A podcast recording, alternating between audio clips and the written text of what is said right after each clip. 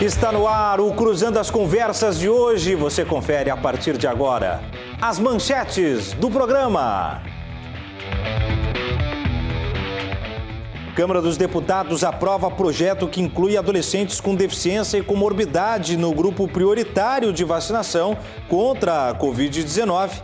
Como já passou pelo Senado, o texto segue para sanção presidencial. Ainda a chegada de mais vacinas no estado, registrando aí um acréscimo, especialmente aí das vacinas da Janssen. Novo presidente da FAMURS é empossado. Eduardo Bonotto, prefeito de São Borja, assume a entidade para a gestão 2021-2022. Ainda no dia de hoje, o ex-governador José Ivo Sartori, de 73 anos, foi internado no Hospital Santa Casa com Covid-19. Informações preliminares dão conta de que os sintomas são leves e não há maiores complicações no seu quadro.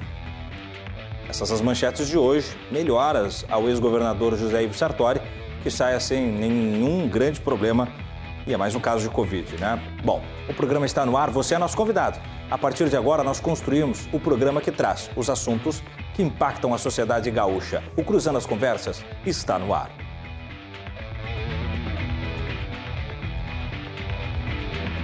Cruzando as Conversas. Oferecimento: Associação dos Oficiais da Brigada Militar. Defendendo quem protege você. E Badesul. Agente dá valor para o Rio Grande crescer. Boa noite a você que já estava conosco. Muito boa noite a você que vai chegando.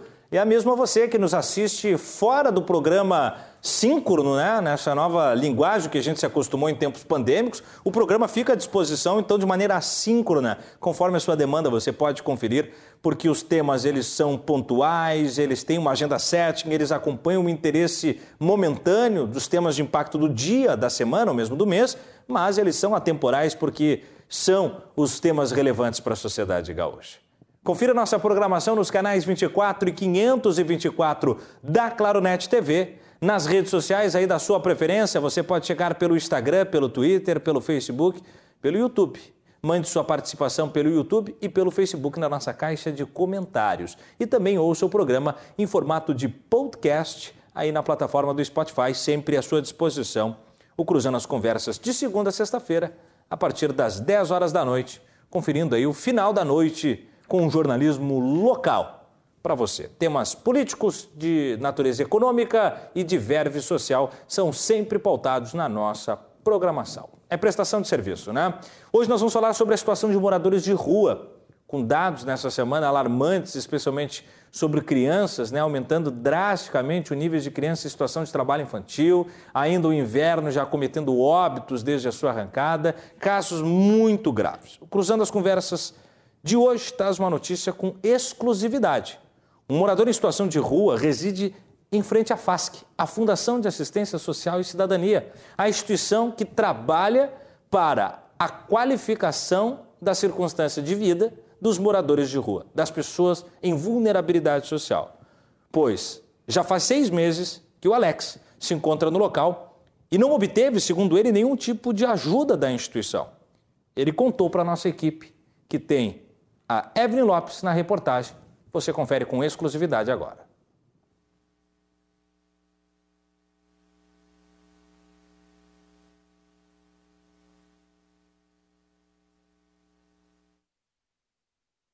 Estamos com um problema ali, naturalmente, né? Já já a gente vai ouvir o Alex, a gente está com um problema no áudio ele do VT, que em instantes vai entrar no ar, para a gente poder conferir o que falou o Alex, que mora em frente à FASC. A FASC a Fundação de Assistência Social e Cidadania, presidida pela Cátia Lara Martins, né? e que foi procurada pela nossa reportagem, o Marcelo Suzin, nosso uh, cinegrafista, e a nossa repórter Evelyn Lopes. E a FASC então se manifestou somente à noite a partir de uma nota que eu já vou ler antes mesmo da gente ouvir o Alex, porque o conteúdo do Alex uh, ele é muito importante, ele é sensível, ele é delicado em circunstância de vida, em questão emblemática, muito, muito emblemática, de ele morar debaixo de um, um, uma lona, justamente acomodada em frente ao prédio da FASC. Cinco anos morando na rua, seis meses que ele está nesse ponto. E as palavras dele que a gente vai conferir no programa são bem claras. A FASC nunca o procurou. Ele diz que o que ele recebe de auxílio, muitas vezes, são doações de motoristas que param na sinareira e já o conhecem, alguns que são transeuntes e que passam por ali. Mas a fundação, de fato, não fez contato com ele, que está ali, debaixo da marquise da FASC. Pois vamos ler a nota da FASC e depois apresentar os nossos convidados para debater estes e outros, uh, outros temas de relevância. Operação Inverno. Porto Alegre tem 12 novos espaços de acolhimento. A Operação Inverno da Prefeitura foi reforçada com 12 novos espaços descentralizados em bairros de Porto Alegre, onde os usuários podem permanecer por até seis meses, lavar suas roupas e usar a cozinha comunitária. Os quartos são individuais para casal e famílias. Tem quartos individuais para casal e famílias. São 200 novas vagas na modalidade de pousada e 200 novos benefícios de auxílio moradia. Dos novos espaços localizados nos bairros Floresta, Santana, São João e Centro, 10 terão lugar para animais de estimação. O acesso é realizado a partir de avaliação técnica das equipes da FASC. O contrato com os prestadores de serviço de hospedagem selecionados em chamamento público foi assinado na quarta-feira. As novas opções de acolhimento integram-se à estrutura existente, somando assim 1.822 vagas em toda a rede socioassistencial na capital. 450 famílias já receberam o auxílio moradia. Há 256 vagas em albergues e 716 vagas para adultos, idosos, trans, PCDs, imigrantes, em 19 espaços de acolhimento institucional. Um trabalho permanente de cuidado, criação de vínculo e confiança para ajudar assim as equipes de abordagem social. Ao ver uma pessoa em situação de risco por causa do frio, basta ligar, o fone está aí, 3289 4994 3289 4994. Até o final do programa a gente vai trazer para a tela telefone de prestação de serviço para que você então ligue e possa de alguma maneira colaborar FASC no atendimento a essas pessoas em situação de risco e de rua. A Operação Inverno visa complementar, é o que a nota ainda diz, e potencializar a rede de acolhimento já existente, destinada às pessoas em situação de rua. E aí tem diversos espaços apontados na nota. A nota segue aqui trazendo mais algumas informações técnicas. Bom, não é uma nota feita conforme a demanda do programa. Eu repito, a assessora de imprensa da FASC, Evelise Fabrício, a presidente a Kátia Lara Martins, as assistentes sociais, as técnicas e a equipe diretiva da FASC. É evidente que a FASC não fala sobre casos específicos, como alertou a assessora de imprensa. Mas é emblemático que nós, trazendo para o programa um morador que está justamente na frente da FASC, isso não seja debatido, não seja abordado pela Fundação. E nem mesmo outros dados. Aqui são dados técnicos, importantes, necessários, não se desqualifica de forma nenhuma a importância dessa expansão de espaço e a maneira como ele pode ser ocupado, mas alguma coisa não está acontecendo, porque os números não estão correspondendo à ocupação desses espaços. O trabalho infantil aumenta, a gente vê um volume exagerado de pessoas em situação de risco, de rua, e já temos dois óbitos em Porto Alegre. São Paulo, com o tamanho que tem, registrou seis óbitos de frio. Porto Alegre já tem dois. É muito grave. Para debater o tema, nós trazemos então dois vereadores que, sem dúvida nenhuma, têm nesta pauta aí muito da sua atuação. Eu começo com a vereadora do PCdoB, a Bruna Rodrigues, a quem eu saúdo, estendo meu muito boa noite e agradeço já com as suas considerações iniciais a sua presença no programa de hoje. Seja muito bem-vindo ao programa, Bruna.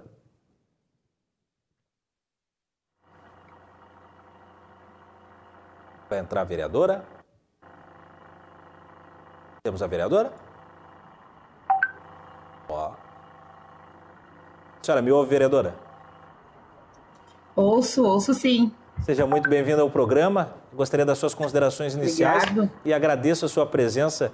A gente já estava há algum tempo tentando uma agenda, finalmente conseguimos aí é, abordar um tema tão. E que bom que foi num tema tão uh, sensível, importante que seja trazido e que a senhora pode colaborar conosco sem dúvida nenhuma. Seja bem-vindo.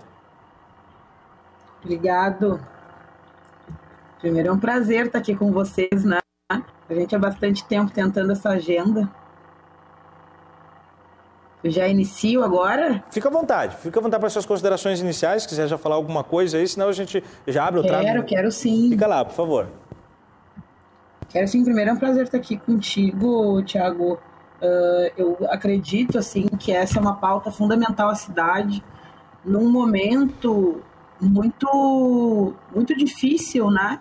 Em que o Brasil e o mundo enfrentam, nós enfrentamos uma pandemia que agrava a situação dos moradores de rua de Porto Alegre e do mundo inteiro, né? Mas nós nesse local, nesse lugar, né, com a origem que eu tenho, sou uma guria que nasceu e se criou na Vila Cruzeiro, que sabe que o empobrecimento da população tem um peso significativo nas ruas, né, porque se nós formos considerar uh, o aumento da população de rua, ele está diretamente ligado à crise econômica, sanitária e de empregabilidade, né.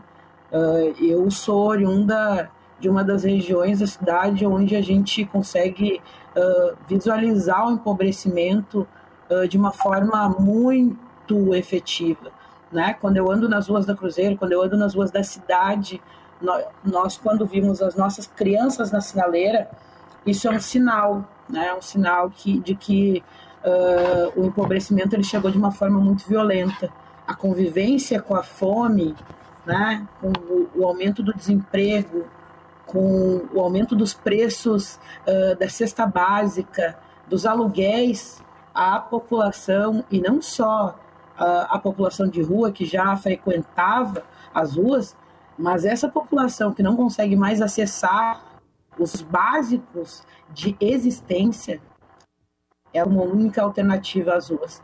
E tem algumas mudanças nas ruas, né? Se anteriormente tu tinha uma população de rua com determinados perfis, né, majoritariamente homens, uh, com uma idade média, né, hoje tu tem as famílias ocupando as ruas, são mulheres, crianças, né, uh, porque o empobrecimento chegou de uma forma violenta e infelizmente eu acho que o poder público ele falha nesse momento. Ele falha porque uh, nós precisamos ter uma atuação efetiva no combate a, a fome, no, combate, no combate ao desemprego, no combate às desigualdades. Então, quero deixar aqui minhas considerações uh, iniciais e queria aqui mais uma vez agradecer o convite, dizer que nós estamos há bastante tempo tentando né, uh, nos encontrar aqui e eu fico feliz de estar vindo uh, falar sobre um tema tão pertinente à cidade. Eu acho que a gente desenvolve aqui no curso da entrevista. Obrigado. Não, da, dessa maneira nós agradecemos, vereadora. Sempre é tempo para a gente tratar de temas importantes para o desenvolvimento de Porto Alegre e a qualidade de vida de todas as pessoas que fazem é, deste lugar aí o seu lugar, né? Bom, o presidente da Câmara dos Vereadores já esteve comigo presencialmente aqui nos estúdios quando da minha estreia na programação da RDC TV. Seja muito bem-vindo mais uma vez. Eu agradeço, vereador Márcio Binzeli. Nas suas considerações iniciais também a gente poder desdobrar o tema. Em instantes a gente vai poder rodar o material, vereador, e ouvir um pouco então do Alex, esse morador de rua que mora justamente debaixo da marquise da FASC. Seja bem-vindo, vereador. Muito boa noite, agradeço a oportunidade, aqueles que nos acompanham pela RD, RDC TV. Quero te saudar aí, Tiago, também saudar o, o Júlio Rita e a Bruna Rodrigues, vereadora, vereadora que tem sido aguerrida, combativa. Eu quero também complementar as palavras dela em tempos difíceis de pandemia, onde as pessoas estão perdendo a vida por conta de uma doença traiçoeira, silenciosa, é, a gente quer se solidarizar aí com as vítimas, mas ao mesmo tempo também esse é um momento difícil para os moradores de rua. Eu acho que esse é um tema importante, oportuno de abordarmos, porque esse é um dos invernos mais frios e mais rigorosos que nós estamos enfrentando nos últimos tempos e a nossa população de rua está aumentando muito. A gente vê algumas entidades ali, como o CTG da Zenha, que tem organizado almoços ali com grandes aglomerações ali na esquina da Ipiranga com a João Pessoa, ali também, é, nós temos ali uma, uma casa de acolhimento de um, muitos anos que também está com uma população muito expressiva. Nós temos o pessoal que serve sopões ali na Praça da Matriz. Então, nos incomoda muito, é, nos preocupa muito, não é? é? O fato de termos pessoas, irmãos nossos aí, não é? É, em situação de vulnerabilidade, sujeitos aí à violência, é, enfrentando essa dificuldade. Eu estava atentamente ali acompanhando a entrevista do morador de rua que já está há cinco anos ali, né, vivendo na rua. Então, é fundamental que nós possamos enfrentar, através aí da, da FASC, do Poder Público Municipal, alternativas para essas realidades, essas pessoas que muitas vezes vêm do interior buscando aqui uma oportunidade, é, algumas com dependência química grave. Né? Hoje o crack toma conta das ruas, alguns morando é, embaixo das pontes. A gente vem acompanhando e especialmente nesse período de chuva, quando o arroio dilúvio ele tende a subir muito, é, a gente já acompanhou várias intervenções da Defesa Civil que às vezes por, por questão de 30, 20, 30 minutos, se as pessoas não saírem debaixo das, da ponte, elas serão arrastadas pelas águas, né? E, e infelizmente a gente já, já aqui em Porto Alegre teve relatos de pessoas que foram arrastadas pela chuva. Então, nos preocupa muito essa situação e nós queremos e estamos à disposição para a construção de políticas públicas que possam auxiliar, incentivos, enfim, eh, que nós possamos estar de braços dados aí com o executivo, especialmente o municipal, porque esse é um problema local. É, a prefeitura é a Câmara, o vereador é o prefeito, o vice-prefeito, os secretários é a cidade que enfrenta o dia a dia do cotidiano das dificuldades urbanas e nós precisamos também enfrentar essa realidade dificílima eh, de pessoas que aqui em Porto Alegre estão vivendo nessas condições, infelizmente, Tiago. É, dureza mesmo, vereador. Agora, eu vou trazer alguns dados aqui, especialmente sobre um dos tópicos né, que a gente vai, vamos dizer assim, desdobrar com com separação de tema, né? Nós vamos abordar de maneira geral a situação de vulnerabilidade. Oi, Mônica, você está me ouvindo? O Léo, está saindo na caixa aqui. Mas de, mas de alguma maneira a gente não pode uh, deixar de falar sobre uh, o trabalho infantil. Né? Em Porto Alegre, 334 foi a quantidade de crianças e adolescentes em situação de trabalho infantil abordados pela primeira vez pela FASC em Porto Alegre em 2020. Em 2019 eram apenas 120, quer dizer, apenas não, era muito, mas comparado com 334, era um número bem inferior. Ou seja, houve um aumento de 178,3%. A fonte é da própria Fundação de Assistência Social e Cidadania. Vereadora Bruna, vereador Marcho, são 178,3% de aumento de trabalho infantil. Uh, imediatamente nós temos que entender o número, como algo inegociável, né? Os números eles não são e isso eu escuto do, de todos os meus convidados políticos de nível estadual, municipal e mesmo federal, que os números eles não são ideológicos. Está certo. Quando a gente traz a ciência a matemática é uma ciência, ela não pende para lado nenhum da possibilidade subjetiva de interpretá-los. O número é o que é. E o número nos aponta mais de 100%, quase 200%, está mais perto de 200 do que para o 100%, é, de aumento de crianças em situação de trabalho infantil. O número está posto, mas algumas perguntas precisam carregar esse número para algum lugar. Uma delas é para onde vai, mas algumas é de onde vem, vereadora Bruna. E a primeira é, por que, que aumentou tanto o trabalho infantil em Porto Alegre? A segunda é, como que aumenta debaixo dos olhos do poder público de Porto Alegre o trabalho infantil de uma maneira tão alastrada, sem que isso seja contingenciado de alguma maneira, sem que isso seja eh, mitigado de alguma maneira, porque não teria dobrado em menos de dois anos. A senhora tem algum apontamento para fazer a respeito disso, vereador? Eu, eu sempre faço e fez parte da, de uma das ocupações uh, que eu fiz na tribuna exatamente esse tema durante essa semana, né? Uh, é importante os dados que tu traz aqui porque esses dados fletem o aumento da desigualdade.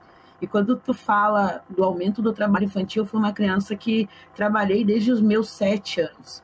Eu nasci e me criei na Vila Cruzeiro, como eu já disse, e ali nós temos uma feira modelo, onde as crianças que moravam na Vila Tronco saíam às sete da manhã para ir para a feira, para cuidar carro, depois que acabava o período da feira, nós limpávamos a feira e ganhávamos fruta. E esse retrato, o aumento do trabalho infantil, está ligado diretamente a algo que é a desigualdade, a ampliação da desigualdade, o empobrecimento das nossas famílias. Quando as nossas crianças elas viram a protagonista da manutenção das nossas famílias, a gente vê ela, a gente se encontra com elas nas ruas. Eu fui uma dessas crianças. E o que me fez, e o que me fazia com que eu tivesse como prioridade a minha família em casa era o empobrecimento. Às vezes as pessoas até me perguntam, mas onde estão teus pais? A minha mãe, que sempre foi uma mulher, chefe de família, minha mãe cortou um pouco para fazer a Ó, liberou. Para dar conta da nós saíamos para a rua, porque naquele período que a minha mãe estava fazendo a faxina, tínhamos que dar conta da alimentação da nossa existência. Então, quando as crianças, quando as famílias se empobrecem ao ponto de não dar conta da existência das nossas crianças, elas vão para as ruas. E isso está diretamente ligado com o papel. Nós tivemos, Tiago, nesse período, durante toda a pandemia, as nossas escolas fechadas. A escola não é só fundamental pelo conteúdo que ela transmite lá, ela é fundamental porque ela também faz com que a manutenção das nossas crianças sanadas. Né? Eu, não é à toa que os ditos populares eles são bem populares. Merenda da escola, dito popular diz que foi para merenda para comer isso, foi para a escola para comer merenda. Eu muito fui para a escola para comer merenda. E eu sei da importância que tem a merenda na escola. Esse foi um dos principais, uma das principais avanças que nós tivemos com o governo Marquesan, a redução da merenda na escola, porque isso impactava diretamente a vida das nossas crianças. E quando as escolas simplesmente fecharam as portas, sem distribuir a merenda, sem distribuir cesta básica, elas deixaram essas ao léu. Inclusive, nesse pesaram a abertura da escola porque disseram que simplesmente precisava abrir a porta das escolas para que as crianças voltassem em manada para dentro da escola, simplesmente desconsiderando o empobrecimento das nossas famílias, a quebra do vínculo escolar e do cotidiano das crianças, de inclusive ter a escola como, de, como parte da sua centralidade.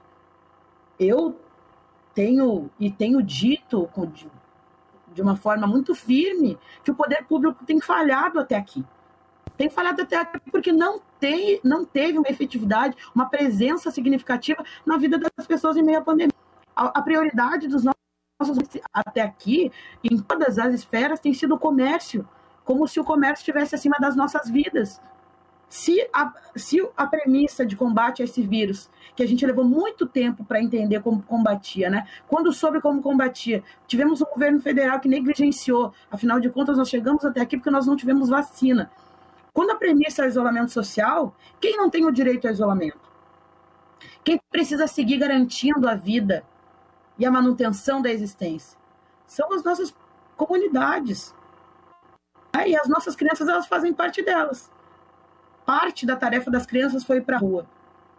E nós, no sentido coletivo, né, eu sempre fui uma militante dessa causa. Eu faço parte né, do legislativo dessa cidade. E cobro muito do executivo a sua presença na, na manutenção da existência, a rede de social, que faça uma busca ativa. As nossas crianças não voltarão para as escolas. Nós teremos um período muito difícil. A minha prioridade, Tiago, enquanto o que marca a minha luta política pela vaga na creche. Eu fui mãe aos 16 anos.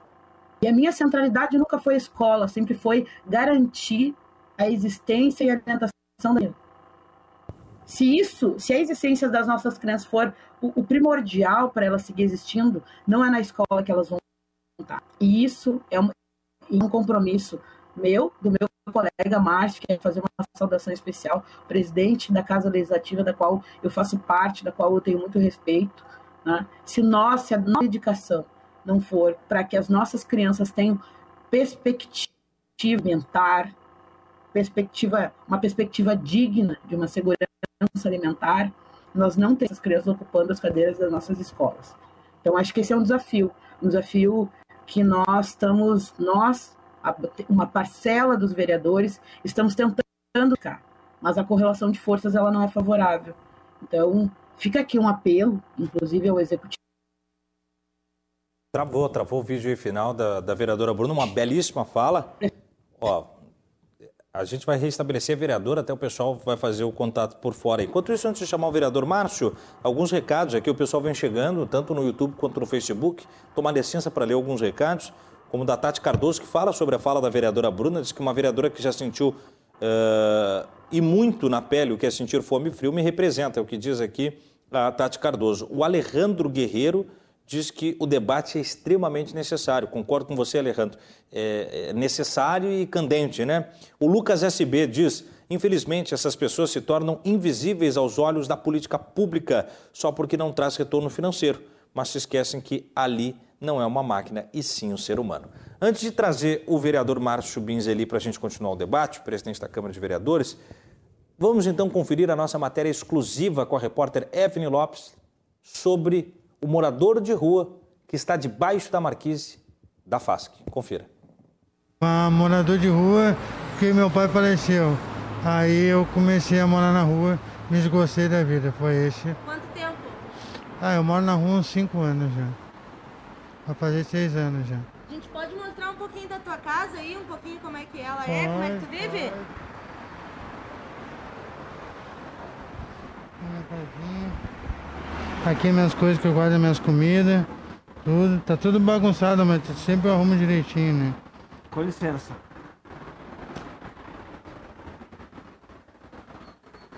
Tu gosta de morar na rua, Alex? Não, é que eu não tenho moradia, né? Gostar não gosto, né? Mas não tenho moradia. O dia que eu tiver uma moradia, né? Tem medo de morar na rua? Não, não tenho. Tenho muita fé em Deus, né? É uma pessoa nessa e aí não tenho medo porque eu não devo nada pra ninguém, nem pra polícia, entendeu? Aí então eu fico tranquilo, graças a Deus.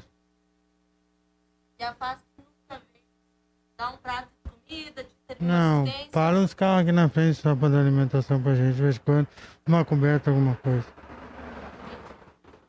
Só eu não gosto de incomodar, né? Aqui é meu, minha, minha lixeirinha, né? Eu ponho a, a sujeira, tudo, né? Tudo, tudo, põe tudo no container aí, tudo, né? Essa vassoura aí que eu barro aqui tudo direitinho, sempre mantenho limpo. Barra calçada? Barro aqui tudo direitinho, hoje eu varri tudo, entendeu? Barro tudo com cabo quebrado mesmo, mas barro, né? Tudo, deixo tudo mantendo sempre limpo onde eu moro, né? Se alguém já te bateu na rua, já foi agredido? Uma vez fui agredido, tá? mas graças a Deus nunca mais, né? É um depoimento que realmente nos pega. Qualquer situação de rua ela tem que nausear. Né? Se a gente for pegar, vereador Márcio, uh, o entendimento sartriano da náusea, né? aquilo que não é aceitável, ele tem que nos nausear, porque senão nós estamos completamente inorgânicos. Qualquer caso de uma pessoa em situação de rua, ela precisa nos trazer uma comoção, para não banalizar a circunstância. Mas para mim é muito emblemático e por isso eu fiz questão dessa matéria. Parabéns aos nossos repórteres, a Evelyn Lopes e o nosso cinegrafista, o Marcelo Suzin, pelo material. Mas eu fiz questão de conhecer um pouco mais o Alex porque me chamou muito a atenção, vereador Márcio, que ele esteja abrigado nessa sua casa simples, organizada, simples, debaixo de lona, sob a marquise da FASC. O quanto isso é um problema sobre o que tange, vereador, a invisibilização total do sujeito em situação de rua.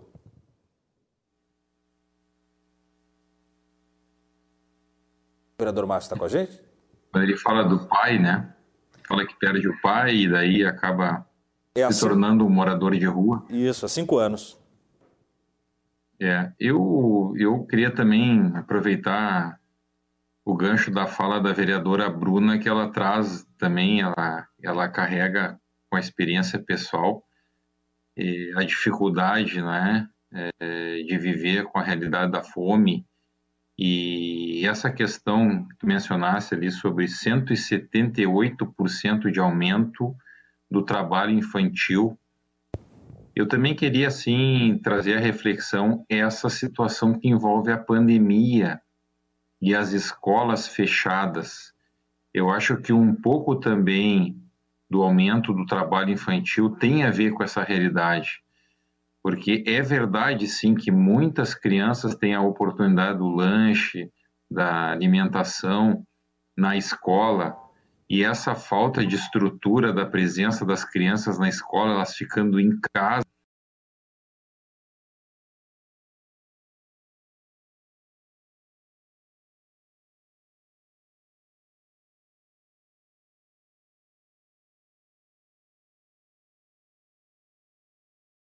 Ana, Thiago, eu toda semana eu faço algumas visitas, mas essa semana eu fui visitar a, uma EMEI, que é uma escola municipal de ensino infantil, a Jardim Camacuã, aqui na Zona né? A escola conta com 84 crianças matriculadas. Tu sabe quantas crianças estavam na escola na hora que eu cheguei lá para fazer a visita na escola? Quantas, vereador? Quatro crianças só. Quatro. De 84, somente quatro crianças estavam presentes na escola. Então, a, as pessoas ainda estão com medo da pandemia. Muitas pessoas perderam a vida por causa da pandemia. É, me permito aqui é, expressar minha solidariedade aí às famílias enlutadas. A gente sabe que essa é uma realidade muito difícil. Somente a vacina no braço é, pode nos libertar do medo da pandemia. As pessoas têm medo da pandemia. E eu perguntei para um vô de uma, de, uma, de uma das alunas que não estava no colégio, né? Mas por que, que aquela criança não estava indo no colégio e tal? Estava me acompanhando, né? Senão, não, a gente está com medo aí, a minha filha não funda a dose, e enfim. Então, isso acaba empurrando as essa realidade das crianças estarem em casa e sem a estrutura escolar, pedagógica, enfim, a orientação escolar, acaba proporcionando, e esses índices, certeza que tem muito a ver, esses índices mais de 170% de aumento do trabalho infantil, tem muito a ver, sim, com a questão da pandemia e das fechadas, que é muito triste, muito grave, mas só tem solução a partir da vacina.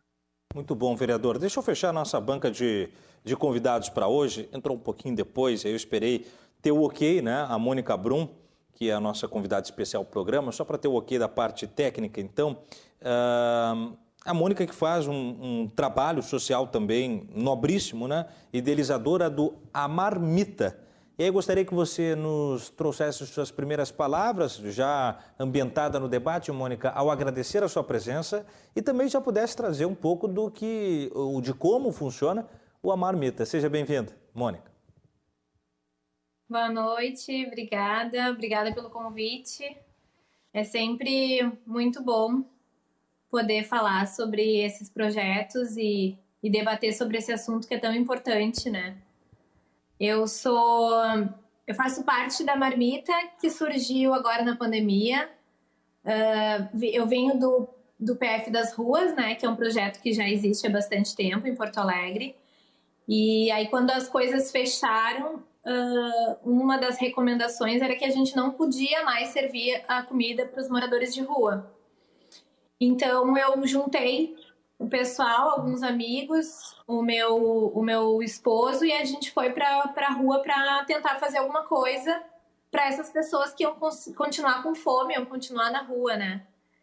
E aí surgiu esse outro projeto que é a Marmita, que é, são voluntários todos que se encontraram durante a pandemia.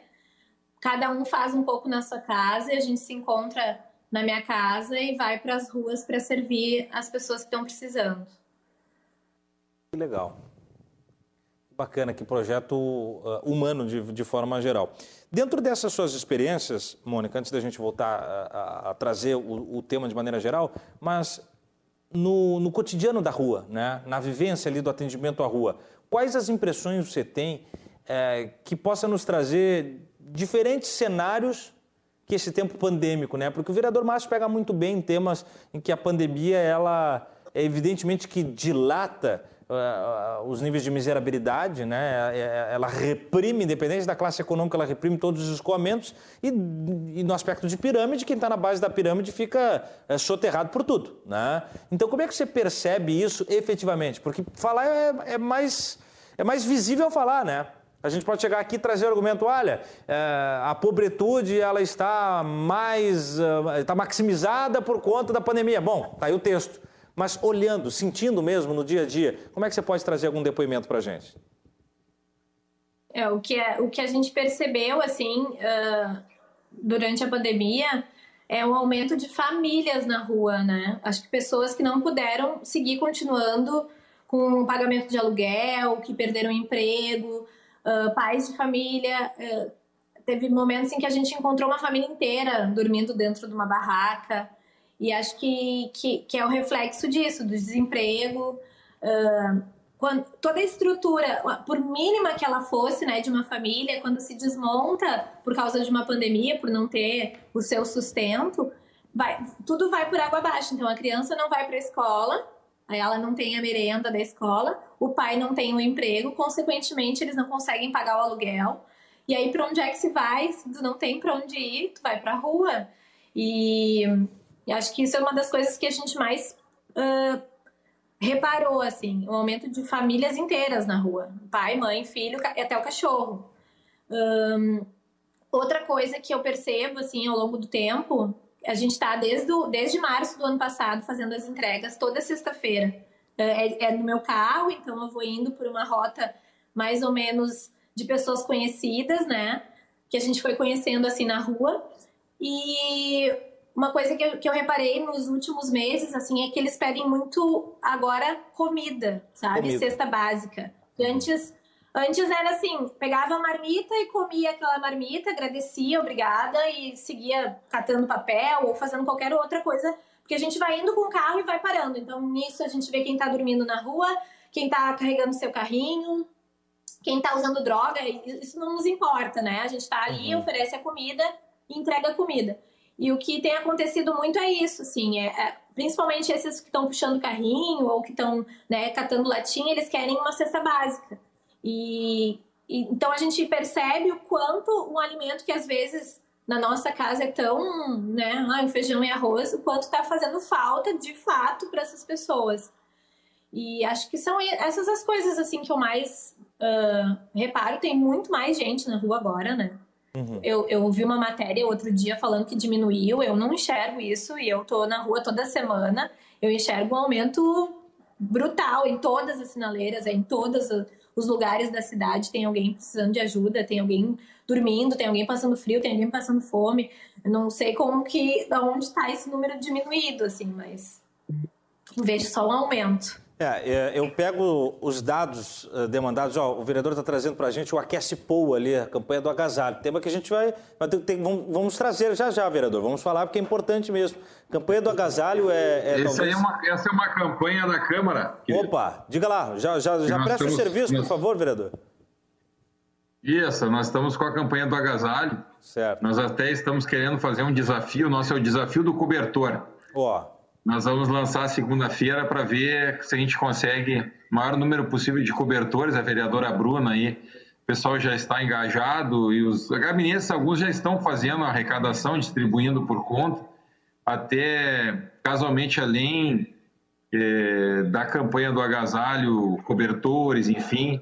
A, agora nós estamos até com a campanha do agasalho PET, né? nós temos a vereadora Lourdes, que, que também é da causa animal, e eu vi ali a Bruna, aliás, a Mônica, a, falando, falando aí dessa questão do, da família com o cachorro, enfim, né? Sim. Então a gente uh, quer dizer que também a Câmara está se preparando aí para enfrentar o inverno rigoroso e nós queremos dar nossa contribuição através aí da, do recolhimento de agasalhos também. Belíssimo gesto, belíssimo gesto. E é, é importante que é, rompa as estruturas da Câmara, né? Que, que, que se leve para fora. Isso tem que ser. Isso sim é o vírus que tem que contaminar. Esse é o único que a gente pode pegar, que é o da solidariedade. Deixa eu trazer um, uma importante constatação. A vereadora Dayana Santos nos acompanha, como seguidamente faz no programa. Muito obrigado pela audiência, vereadora. Ela nos lembra que ali o CTG que o senhor falou, vereador, o Estante da Zenha, ele está alugado pelo governo num projeto é, próprio pelo governo do estado, né, de nível estadual, uh, comandado pela Regina Becker, e ela tem acompanhado ali, tem trazido uh, colaboração, né? Então, não é o CTG em si, mas há uma, uma, atividade, eh, enfim, efetiva ali de política pública para atendimento à situação de rua. Eh, mas eu quero pegar eh, uma costura da fala de vocês três, assim, para entender, por isso que eu digo, né? Quando a gente fala da miserabilidade, a gente tem que dar soluções.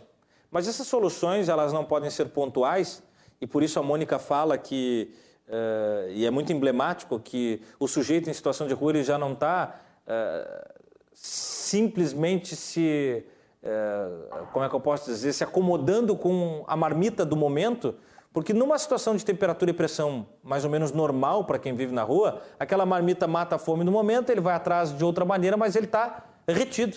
Ele está completamente impedido de conseguir buscar o alimento uh, cotidiano. Então, ele está buscando uma subsistência para núcleo familiar de mais tempo, que lhe preserve, que lhe dê mais subsistência.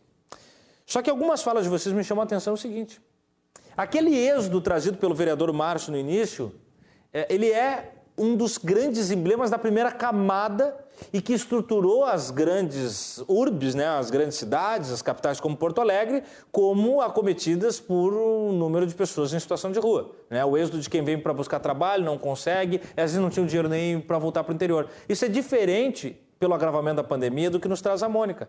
A Mônica nos mostra que a pandemia ela foi criando um efeito dominó uma cascata de contenção social, a ponto das pessoas que estavam num básico nível de sobrevivência, mas ainda assim com lares retidas dentro dos seus lares, elas não tiveram escolha que não ir com a família inteira para a rua. Isso é muito grave, porque isso é, aí sim, uh, um sangramento da política pública. Porque são pessoas que tinham um nível. Vamos lá, não quer dizer que as pessoas que estavam em situação de rua de outras naturezas não seja um descaso, um abandono ou uma inabilidade de política pública. Mas no caso da pandemia, quando nós tivemos repasses de auxílio emergencial, quando nós temos uma percepção da necessidade de cuidado maior com todos os níveis de pessoas, mas será que é todos ou parou em algum nível pontual? Porque são famílias que certamente tinham seus lares até o início da pandemia e que agora foram até com cachorro. E esse é o exemplo dado.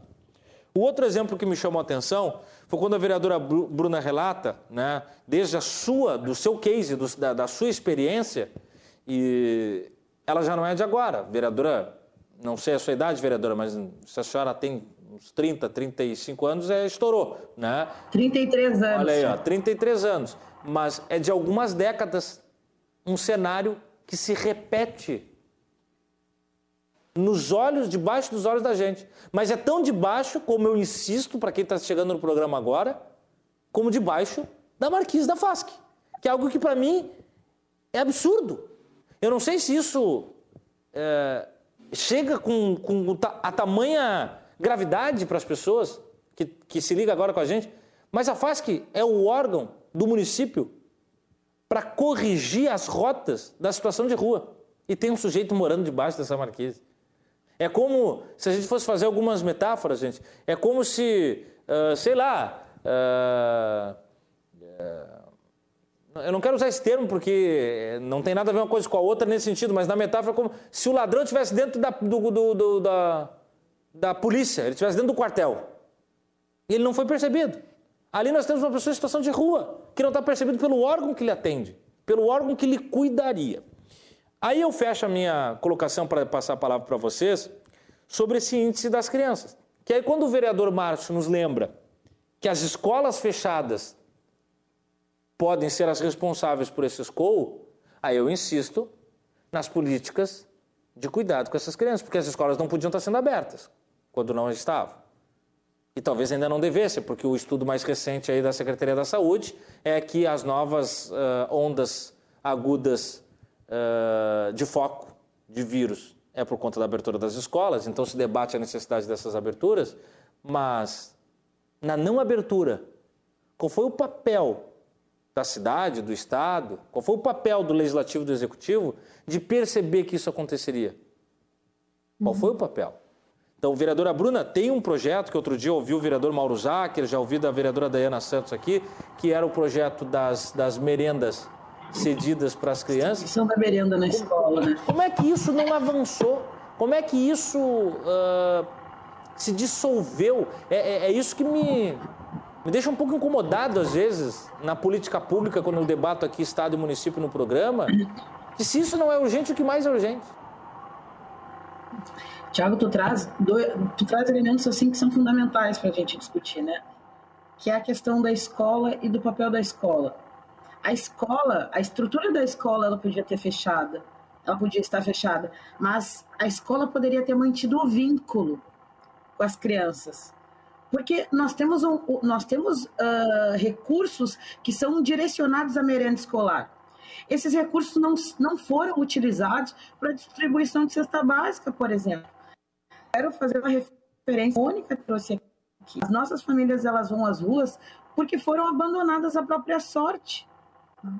Nós não tivemos uma política efetiva de combate à fome, de estabelecimento de, e manutenção de forma firme e rigorosa dos vínculos da proteção social. Nós não tivemos uma efetividade do, da, da, da, política pública. O que me faz, Thiago, estar tá aqui conversando contigo hoje, é, é a política, é a política pública que me atendeu da infância até a minha vida adolescente, quase adulta né? Porque eu sou de uma geração 100% SUS e, e viva o SUS, se nós temos vacina e a distribuição dela de, da forma uh, mais justa possível, é porque, nós, porque existe o SUS, eu sou de uma escola 100% pública, desde a rede municipal, desde a educação básica até o ensino superior, eu sou estudante da URGS de Administração Pública e Social, e é assustadora a ausência do Estado, né? Porque diz que cada cidadão dá conta da sua existência. E bom, as pessoas estão dando conta da existência à medida que podem, ocupando as ruas. Né? Eu tenho um dado aqui de que o aumento da população aumentou em 38% a população de rua. Claro que é notório. Se antes nós uma ocupação 3.850 pessoas na rua, na totalidade, esse aumento que hoje já é eh, de 1.075 pessoas, são 725 pessoas a mais na rua. É claro que nós vamos notar, é claro que a Mônica vai ter que distribuir mais marmita. Nós, nas nossas campanhas de solidariedade, que quem, eu sempre falo, quem já sentiu a fome, já vê, quem já sentiu a barriga doer, que não sabe se dói barriga, se dói cabeça, né? Esse momento, o que segurou o que segurou a fome na cidade foram as redes de solidariedade. Uma dessas que a Mônica faz parte, faço referência aqui, a Dayana, uh, do Fome de Quê, faço referência ao Instituto Se Fosse Você, uh, da Manuela Dávila, que já entregou toneladas e toneladas de alimentos. Foram as redes de solidariedade da sociedade civil que uhum. seguraram a pandemia, que lutaram contra a fome.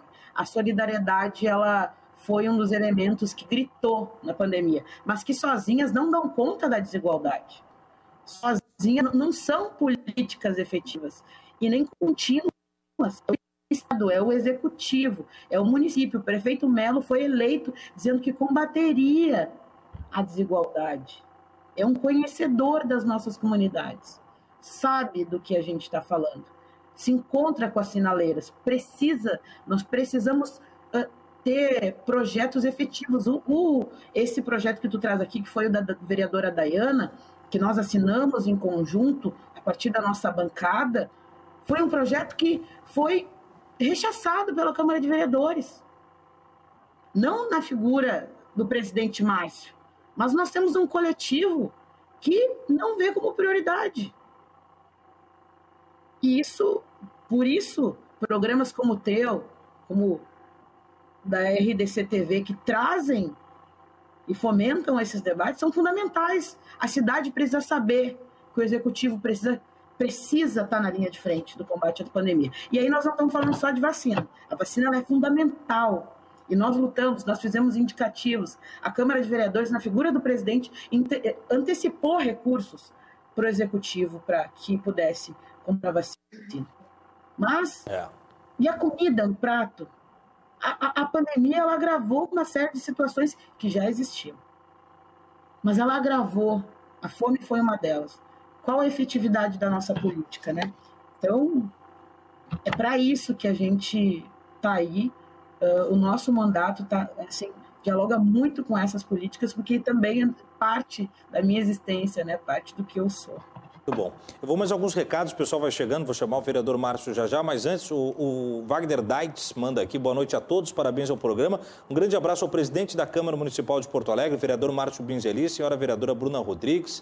A Nadir manda um, presidente, um parabéns ao vereador e presidente Márcio, o Carlos Eduardo também, uh, o Jader Brum manda um parabéns aí ao vereador, a Tainara manda também, uh, a Jaqueline Moura, parabéns ao tema escolhido e aos convidados, realmente convidados que são autoridades para a gente entender a natureza do assunto, né?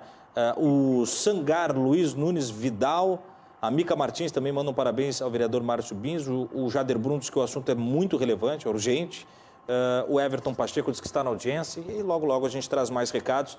É importante trazer o pessoal para a tela da RDC TV, porque o Rio Grande se conecta aqui, não é à toa. É, vereador Márcio Binzeli, uma coisa que me chama muita atenção, e foi um dos elementos que eu tinha destacado na fala de vocês, é quando a vereadora Bruna nos fala desse aumento de 38%, é, tem uma coisa muito emblemática, especialmente para mim, e aí eu vou trazer como quem morava muito perto na época, e, e, talvez vocês vão entender onde, onde, eu quero chegar. Eu morava na Demetrio Ribeiro, bem perto do Capitólio, o Capitólio está voltando a atividades agora, né? Mas é pertinho da Ponte da Borges. E a Ponte da Borges era um verdadeiro acampamento de pessoas em situação de rua. Isso na gestão marquesã ainda. E durante a gestão marquesã houve assim um passe de mágica, um sumidouro. Um sumidouro com aquilo tudo de uma maneira em que o centro da cidade quase que fosse higienizado. Só que a gente sabe que tira de um lugar e bota em outro lugar. Para onde foram esses moradores de rua, talvez a gente esteja vendo agora. Talvez agora com a pandemia, porque talvez eles tivessem ficado um pouco mais invisibilizados, porque não mais concentrados e diluídos ao longo da cidade, nós não os percebíamos pelo trânsito de muitas pessoas. Mas com a pandemia restringindo o tráfego nas ruas, ficou aguda a percepção do quanto tem de pessoas nas ruas, e aí vem esses quase 40% de aumento.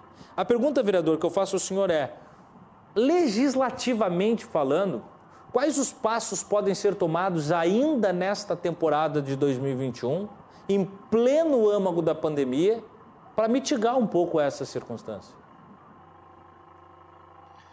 Olha, a gente tem visto assim um conjunto de iniciativas do executivo é, que corrobora com esse entendimento de que o nosso cobertor está curto a dificuldade é enorme.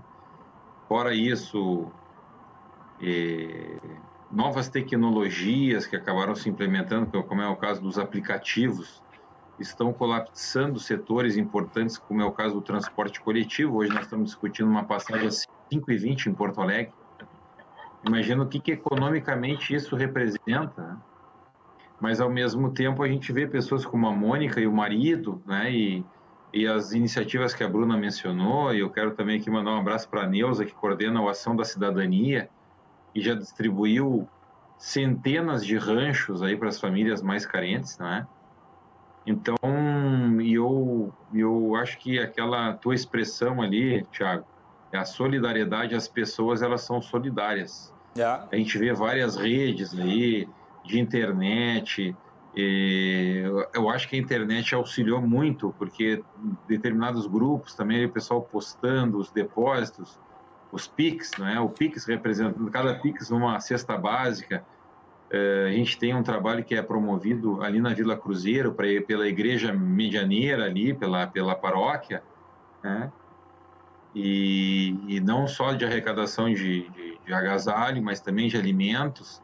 E se não fosse essa mão amiga, sinceramente, é, nós teríamos tido problemas gravíssimos aí na questão da violência. Eu acho que hoje Porto Alegre é uma cidade mais segura por conta da tecnologia. Né? Eu acho que essa semana passada nós até entregamos os títulos cidadãos de Porto Alegre para comandante da, da polícia, Nadine, né? a delegada Nadine, e eu acho que nós estamos conseguindo usar o monitoramento eletrônico para a questão da segurança mas nos preocupam muito algumas iniciativas e alguns remédios amargos, não é? Agora nós estamos debatendo aí a diminuição das isenções no transporte, né? então, e hoje casualmente almoçava com dois advogados amigos meus, nós fizemos faculdade junto, e, e a gente sabe que o transporte impacta também um estudante que não tiver o, o aporte ali de, um, de, uma meia passagem, vai ser difícil para ele conseguir é, evoluir né, nos estudos. Então, acho que o legislativo vai ter que contribuir com algumas mas, iniciativas inteligentes, a exemplo essa aí que foi, que foi suscitada do Mauro Zacher, né, de poder liberar a merenda mesmo que não tenha aula, que é uma coisa que parece ser simples, mas não é tão simples, né? É, porque não acontece ou porque não aconteceu é, as próprias creches conveniadas em determinado momento, no ápice da pandemia, foi suspenso os repasses. Hoje mesmo, eu recebi uma mensagem de um dos administradores da creche, ali da Zona Sul, é, próximo ali ao Campo do América, dizendo que uma ação trabalhista limpou a conta da creche. Como é que ou tem mais toda essa questão envolvendo essas dificuldades todas somadas à crise da pandemia. Então, nós precisamos ter pessoas é, que possam manter o equilíbrio, às vezes o, o ânimo, não é? É? Os antagonismos da política, eles estão se exacerbando demais e às vezes é, falta um pouquinho de, de tranquilidade para decisões mais acertadas. Nós não é. podemos deixar que a briga no campo da política interfira nas decisões ou naquilo que é mais próximo do ideal possível para a nossa sociedade em tempos de crise, de dificuldade enorme, onde as pessoas estão morrendo o, não, não, a nossa estrutura está é, faltando em tudo que é ponta e ainda, além de tudo, disputas desproporcionais, descabidas, é, inoportunas, não é? que só contribui para uma confusão ainda maior. Então, acho que nós precisamos ter calma, a gente precisa ter serenidade é, e, e, tentar contribuir com soluções, e eu acho que o papel do legislativo está sendo esse, não é, Tiago? é, de ponderação, de equilíbrio, é, de construção de alternativas na política, no debate, no diálogo, é, tentando contribuir e procurando contribuir. Hoje nós temos uma Câmara Municipal que tem 18 partidos, é, são muitas bancadas de um partido, mudou bastante assim a, a composição da Câmara, eu digo isso eu, eu, estou na caminhada já um pouco mais de tempo aí, desde 2005. É, mas a Bruna teve, esteve conosco sempre lá, ou seja, através da assessoria com a vereadora Manuela na época, né? agora é, contribuindo com o seu mandato, enfim, e outros vereadores, mas nós temos 17 vereadores que foram eleitos agora, e a Câmara tem 36 vereadores, estamos falando 50% praticamente do legislativo, né? pessoas com ideias novas, querendo é, mostrar e contribuir é, sobre o seu ponto de vista a respeito das dificuldades, dos problemas da cidade, trabalhando bastante. É, gente muito boa, gente humilde, gente que dorme tarde, acorda cedo, e ali estão expressos 100% dos votos da população, a vontade de toda a população está ali expressa. Então é importante que nós também tenhamos peso na decisão da condução é, das alternativas de solução para a cidade o prefeito Sebastião Melo esteve essa semana ali conversando conosco sobre essa questão do transporte, essa questão que envolve a Carris, essa questão que envolve aí as gratuidades no transporte, o passe livre, é, outras situações que envolvem o dia a dia da cidade.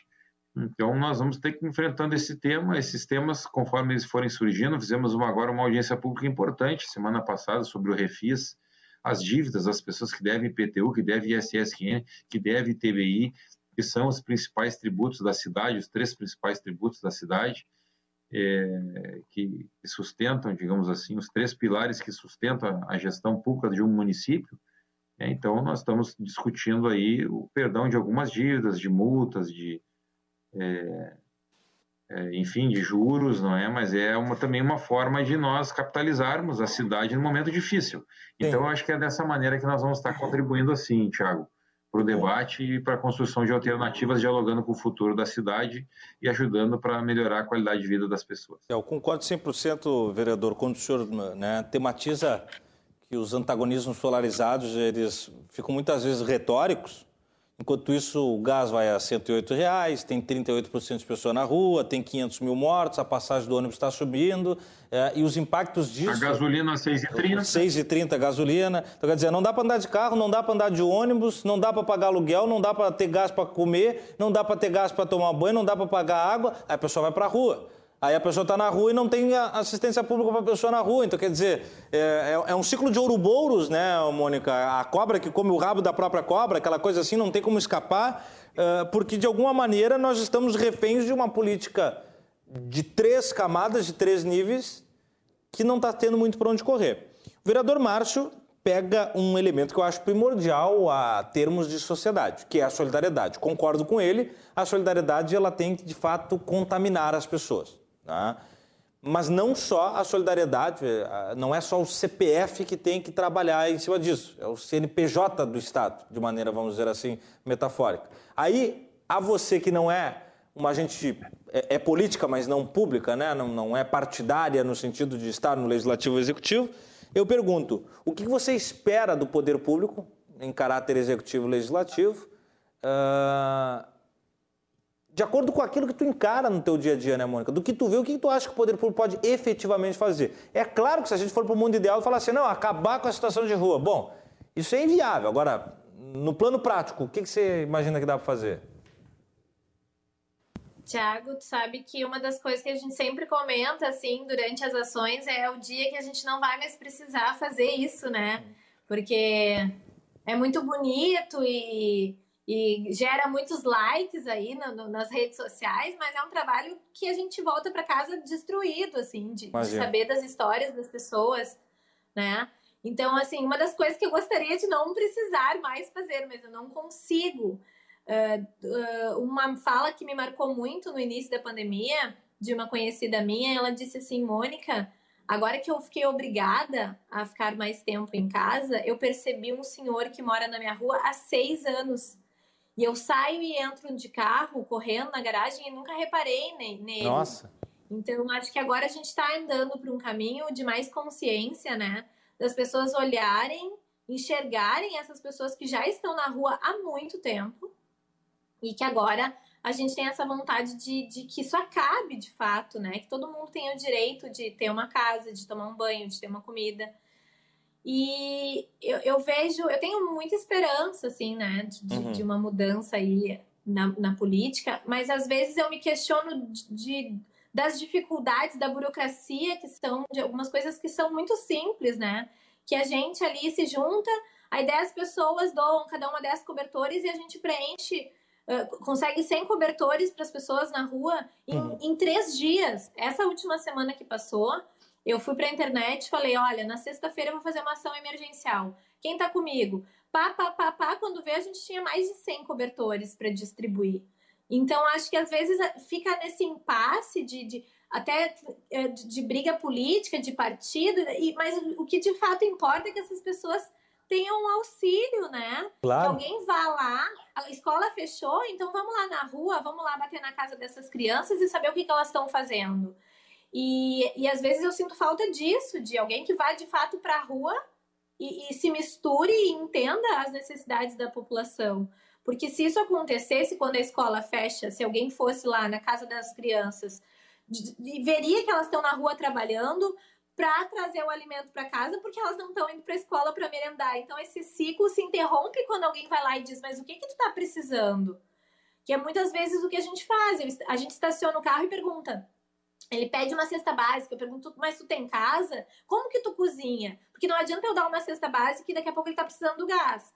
Então, começa a investigar aonde que a gente pode amenizar essa falta que está acontecendo, né, das políticas públicas. Mas eu acho que falta isso, é ir para a rua e ver o que, o que, o que, que de fato a gente pode fazer para amenizar, já que não dá para resolver, o que, uhum. que dá uhum. para fazer para amenizar? É. Uma das coisas que, os, que as pessoas os nossos assistidos falam que não vão dormir em albergue porque eles não podem levar o, o, o animal de estimação.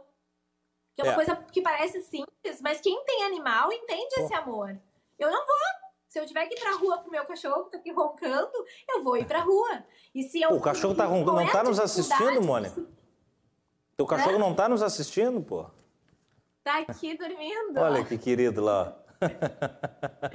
amor. Então, eu fico pensando que isso é uma coisa tão simples, é, que, que, que, daria para se resolver se, se, se tivesse uma flexibilidade de algumas coisas, assim. A gente conhece o seu Cláudio, que é uma das pessoas que saiu da rua durante a pandemia, e hoje ele mora num. num ele, ele, tem um auxílio, né? Uh, moradia. Uhum. E aí renovou agora porque se comportou. E ele conversando com a pessoa, é, ela deixou ele levar o cachorrinho com, dentro das regras, né? Ele é um uhum. ex-usuário de, de droga, então.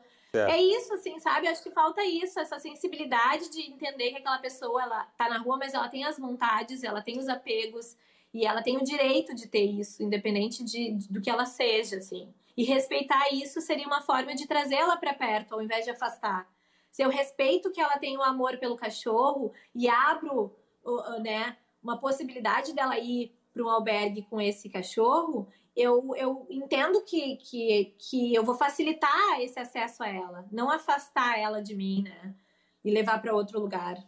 Muito bom, muito bom. Eu estava procurando no texto aqui uh, que a FASC mandou sobre eh, essa nova vamos dizer, modalidade com animais, eu lembro de ter trazido no início do programa, depois eu vou achar aqui para não perder até aqui, animais de estimação, tá? Então, dos novos espaços localizados nos bairros Floresta Santana, uh, São João e Centro, 10 terão lugar para animais de estimação. O acesso é realizado a partir de uma avaliação técnica da FASC. Isso tem que acelerar né, e se, se estabelecer. Uh, antes da gente chamar o intervalo, só uma coisa que ficou muito, uh, vamos dizer assim, caminhando na minha na minha imaginação aqui, quando a vereadora Bruna falava né, do, da, da, possibilidade da escola durante toda a pandemia, talvez agora perdeu o timing, porque as escolas quase que voltaram, mas durante a pandemia a escola ceder a merenda, eu fico pensando o quanto, e sempre foi, a pandemia não seria diferente, mas o quanto ela eh, seria mais latente, é o quanto a condição alimentar ela é auxiliar da capacidade de envolvimento com o próprio estudo do aluno.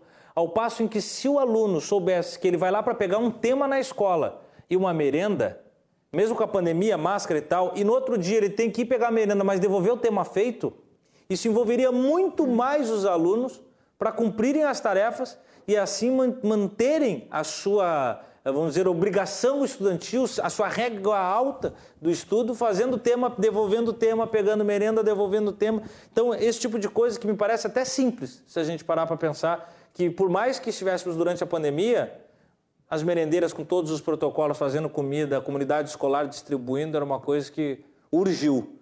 A gente moscou, né? Nós vamos para um rápido intervalo, vereadora. Thiago, diga lá, permite, antes do intervalo, por favor, diga. Se tu me permite, rapidamente, claro. assim, não é tarde, não é tarde, ainda é tempo. As nossas famílias ainda passam dificuldades, sabe? Não, sempre é tempo, é bela lembrança. E sem dúvida nenhuma dá para fazer, né? E tem diversos vereadores que nos assistem Fica a dica. Bom, a gente vai ali para um rápido intervalo, volta já com a vereadora Bruna Rodrigues, o vereador Márcio Binzeli e a Mônica Brum, que é integrante do projeto Amarmita, projeto de assistência social solidária para as pessoas em condição de vulnerabilidade social. Fique aí que a gente vai ali, mas volta já já.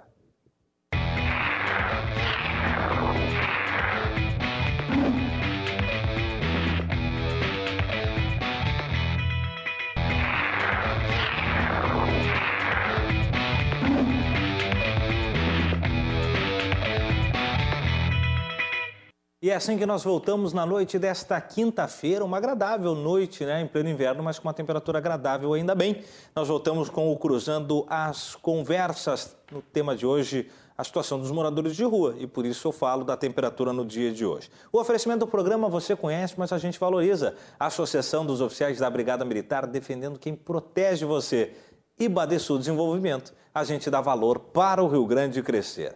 Lembrando que você acessa o www.rdcshopping.com.br e fica por dentro dos produtos de múltiplas naturezas e que trazem os melhores preços, né? Como, por exemplo, o produto especial para você despertar a sua beleza natural com colágeno duplamente hidrolisado. Na Ara, fórmula com a mais alta concentração de colágeno do mercado, de 157 reais por apenas 130 reais. Por apenas 130 reais, então, colágeno hidrolisado na Ara para você no rdcshopping.com.br. Recebo a vereadora Bruna Rodrigues do PCdoB, o vereador e presidente da Câmara dos Vereadores o Márcio Binzeli e a Mônica Brum, do projeto Amar Mita. Antes de retomar com os nossos convidados, nós vamos a mais uma reportagem da Evelyn Lopes, que esteve mais cedo também na posse do novo presidente da FAMURS. Eduardo Bonotto foi empossado e a gente confere agora como foi. O atual prefeito de São Borja foi empossado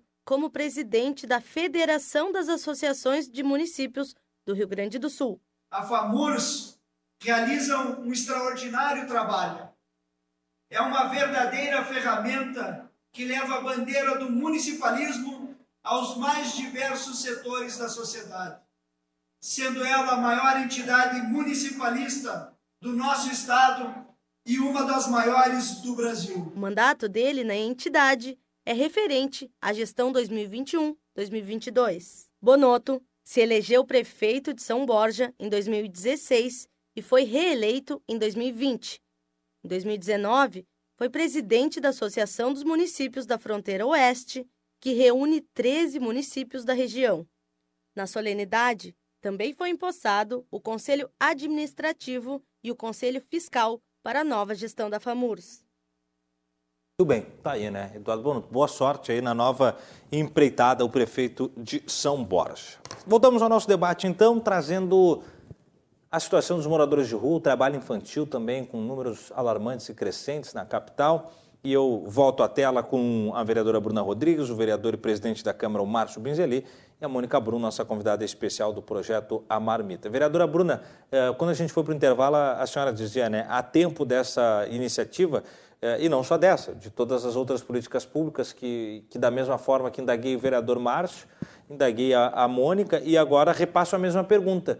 O que a senhora imagina que efetiva, concretamente é possível se fazer num curto, médio espaço de tempo para atenuar na pandemia a situação das pessoas de vulnerabilidade social? Primeiro, Tiago, fazendo um recorte né, com a questão uh, das crianças em situação de trabalho infantil.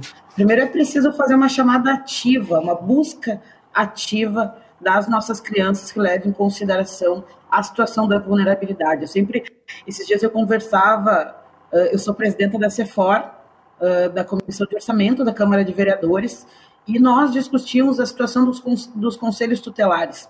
E é alarmante uh, ouvir é essa, esse, essas pessoas que trabalham diretamente com as nossas crianças e adolescentes da falta de estrutura dos conselhos tutelares. Hoje, o conselho tutelar, quando ele identifica uma família em situação de vulnerabilidade social, os, os conselheiros eles fazem campanhas solidárias, ou eles encaminham para o CRAS, mas a nossa rede de assistência social ela está muito vulnerabilizada também na cidade. Tu para para pensar que eu entreguei cesta básica para muitas escolas. Olha, as, as direções das escolas, identificando as suas famílias em situação de vulnerabilidade, faziam campanhas solidárias. Não em parceria com o executivo, mas que deveria ser a sua principal parceria.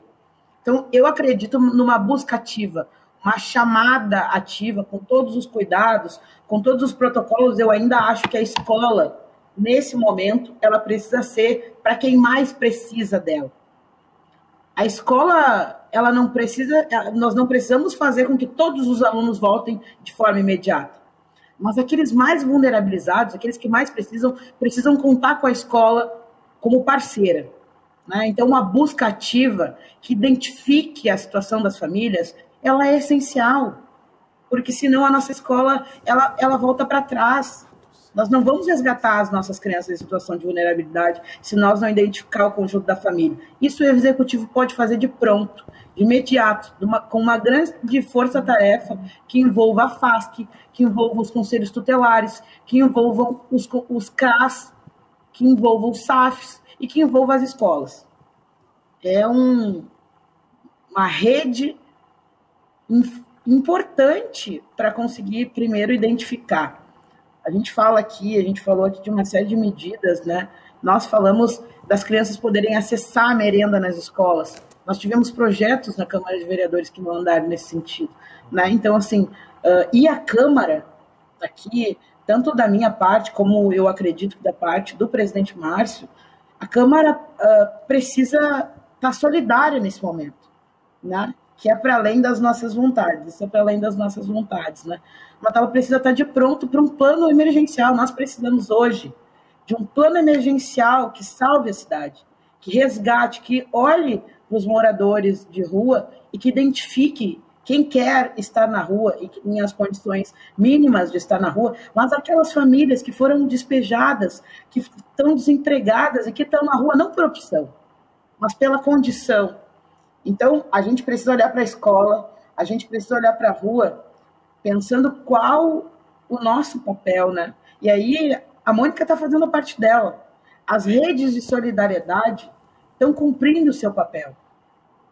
Quem não está cumprindo o papel é a política efetiva, a política pública. Essa precisa ser permanente, precisa estar junto com a Mônica. As duas juntas salvam. Eu, nisso eu acredito. Agora, infelizmente, nós temos muitas Mônicas na cidade. Ou fe felizmente fazendo seu papel, mas infelizmente não dando conta. Porque efetivamente, né, Mônica, a gente sabe que a demanda ela cresce muito. Né? Qual é o o que, que nós vamos apresentar para essas crianças que estão na sinaleira? O que, que nós vamos dizer para elas para tirar elas da sinaleira?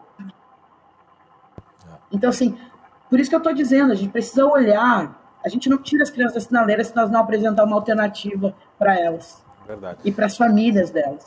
Verdade. Então, por isso que eu estou dizendo, não é simples. E aqui eu não estou romantizando. Eu sempre fui uma guria muito prática, viu, Thiago? Até que para chegar até aqui, para ser quem eu sou, eu tive que olhar para a vida de forma muito estratégica sabe? Eu sou mãe desde os meus 16 anos. Hoje a minha filha tem 16 anos.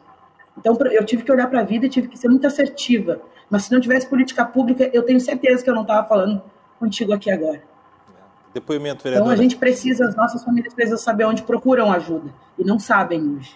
Tem, tem que ter o, assistência. Agora, vereador e presidente da Câmara, Márcio Bins, o senhor foi muito pontual também num detalhe que é o quanto os temas se conectam. Né? Há um entrelace da necessidade de entender a política pública como um conjunto é, e não como uh, pacotes fechados. Né? Primeiro nós vamos tratar disso, depois daquilo. Quando o senhor fala da passagem, primeira coisa que vem na minha cabeça é: se não houver uh, a isenção, a gratuidade, ou mesmo uma passagem praticável para estudante, especificamente falando, o estudante de um nível de pobreza agravado ele só vai ter uma maneira de conseguir conceber isso, ou abandonando o estudo, ou tendo que ir talvez para a sinaleira e aí aumentar o número desse trabalho infantil, juvenil, para conseguir a passagem escolar para trabalhar no turno inverso.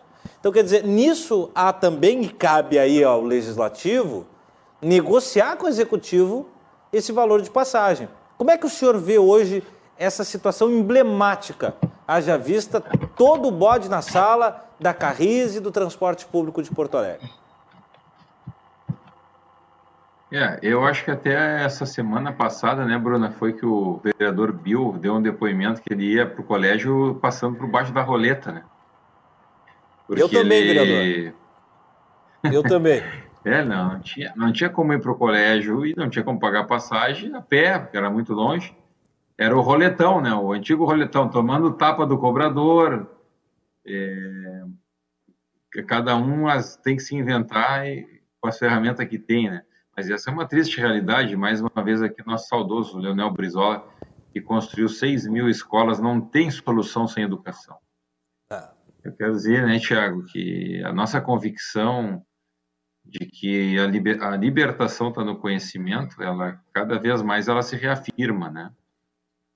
E claro, mas mesmo assim as coisas vão acontecendo, os problemas eles estão nas mais diversas áreas e cada um tem que dar a sua contribuição na medida do possível. Eu acho que nesse momento precisamos de uma carga forte de solidariedade. Eu queria aqui mandar um abraço para o Lamana Paiva, que está nos assistindo aí, Tiagão. Um abraço. Ele disse que vai aderir aí à campanha do cobertor. Vamos Coisa ver. boa. Vai mandar uma carga de cobertor lá para a Câmara aí, ó. Está vendo como a imprensa também tem um papel importante, né? Porque a capacidade de entrar na casa das pessoas, não é? A força da mídia nesse momento em que nós precisamos de uma mão amiga, de um braço forte, é, de alguém que nos estenda a mão. Inclusive a RDC né, também está com campanha do agasalho. A RDC Olha também aí, está praticando campanha então, do agasalho. Não, não, não tem aquele, aquela, aquele abrigo velho com, com bolinha, né? Aquela uhum. blusão que já não se usa mais a, a camisa que está com a gola meio puída, vamos passar para frente, vamos fazer uma limpa no, no armário aí, né, pessoal? Vamos fazer um chamamento público, é, aproveitar essa oportunidade que estamos aqui, né, Bruna? Porque tem gente que às vezes fica com a roupa guardada no armário dois anos sem usar.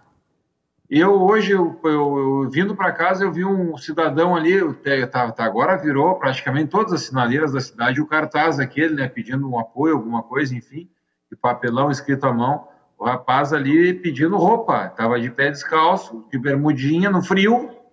Tá, me arruma um calçado, me arruma uma, uma roupa mas às vezes não toca o coração das pessoas, então acho que a gente não custa insistir, falar, repetir.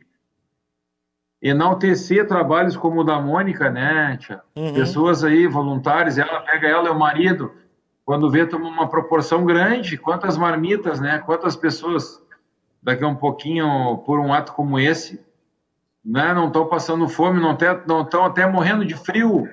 Tem gente que morre de frio. É. Né? E, e, e não é um nem né? dois. Esse é o pior, ano vereador. morreu um amigo meu, jornalista, que morreu. Verdade. Weber, um amigo nosso lá da Ubra, não te lembra dele, Bruno? Lembro. Eu lembro Morreu de frio ali no centro. Trágico, é. caso, caso então, trágico. Tá trágico, trágico. Fomos no enterro e tudo. Então, assim, eu acho que cada um, a cada um, conforme a, a sua capacidade de cada, de, a cada um conforme a sua necessidade e de cada, de cada um conforme a sua capacidade. Vamos ver se cada um que pode ajuda um pouco, né? E nós vamos estar também fazendo a nossa parte. O Legislativo já alcançou do orçamento 8 milhões, nós devolvemos para a Prefeitura é, em 60 dias de governo, para também demonstrar que a Câmara está economizando e nós estamos fazendo a nossa parte. Claro que o foco do momento é a vacina, porque as pessoas estão morrendo por um vírus invisível, traiçoeiro, é, que, que, que, que, tira e ceifa famílias, um, um, pai que perde um filho, que se inverte a lógica da, da, da vida e da existência. Eu não imagino um pai enterrando um filho, quando a Bruna fala ali que ela teve, foi mãe com 16 anos, quando eu nasci, a minha mãe tinha 17 anos, né? nós temos famílias de pais e mães jovens, né, Bruna? É, essa inversão nos entristece muito, né? A todos aí. Ah, esses dias eu fui visitar um pai de um amigo meu que faleceu de Covid com 45 anos, uma filha pequena, o pai dele acabou com a vida dele. Acaba com a vida uma pessoa, perda de um filho. Então, por isso que eu digo, eu, eu fico assim a, alarmado com esses números de pessoas que não vão se vacinar ou não foram fazer a segunda dose ah, mas eu tive reação, me deu uma dor no braço. Mas tem que fazer a segunda dose. Se pegar a doença, pode morrer. Algumas pessoas não, não, não acreditam, é um, ainda tem um negacionismo inexplicável, inaceitável. Ainda tem, vereador. É, eu, o, que mais, o que mais me deixa doido é quando político usa microfone para esse negacionismo, porque aí não tem como cobrar do cidadão comum. Olha que eu recebo colegas de vocês aqui, de todas as estaturas políticas aqui, do senador a, a, a vereador, e os caras ainda negando vacina, chamando de vacina, isso e aquilo. Aí eu penso, cada vez que esse cara fala, todo, toda a massa que acompanha, que votou nele, é, vai com ele. E aí não tem como a gente cobrar, daí como é que eu vou cobrar do, do, do senhorzinho que está ali hum, debaixo da marquise, se, se, o exemplo de cima é péssimo, vereador. Deprimente. É complicado. Não, a gente viu aqui no estado, gente defende. Não, isso aí vai, em duas, três semanas termina.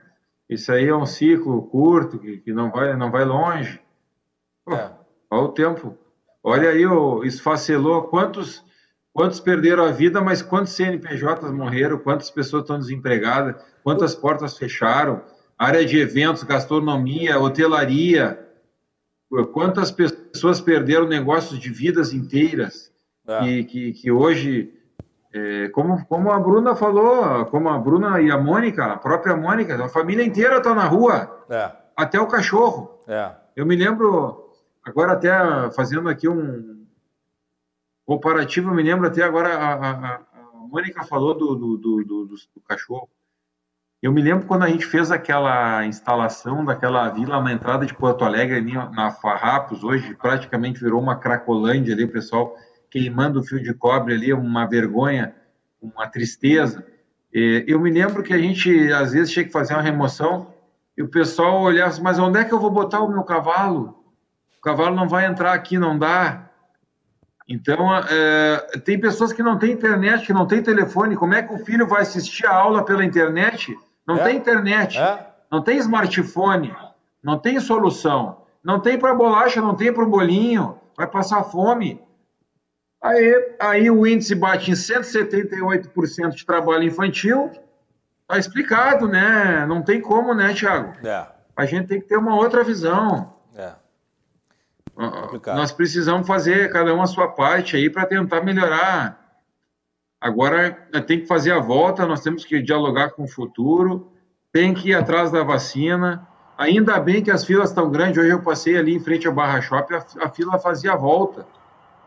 Então, ainda eu acho que essa, essa ideia do drive-thru para vacinar foi uma grande sacada, porque a pessoa, não importa que ela fique uma hora na fila, mas está dentro do carro, não tem aglomeração, não tem contato.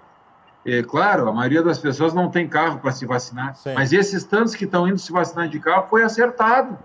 Claro. Acho que essa foi uma decisão acertada. Me permito mandar um abraço fraterno para o secretário Esparta, porque o número que nós temos aí é que mais de um milhão de porto-alegrenses já recebeu a primeira dose. Tá, tá abraçado. Então, pelo menos nesse sentido, nós, nós estamos indo bem. Muito bom, muito bom, presidente. Hoje vacinou 36 anos, né, Bruna? 35? Te vacinou já, Bruna? Eu sou, eu tenho, eu tenho asma, né? Então eu 33? já Ah, já 33 eu já, já tinha vacinado. Eu vacinei já faz, eu já já estou imunizada com- de forma completa. Tomei as duas doses da Coisa Pfizer. boa, coisa boa. Ah, dentro disso, Mônica, tem dois casos, né, que eu gostaria dessa sua fala. Depois a gente vai para um rápido intervalo e volta para as considerações finais. Uma delas é isso que o presidente Márcio fala, né, sobre as imunizações e aí, especialmente sobre a segunda dose, porque a segunda dose para mim é o grande risco de tudo. As pessoas tomam a primeira dose e abandonam quem toma a primeira dose.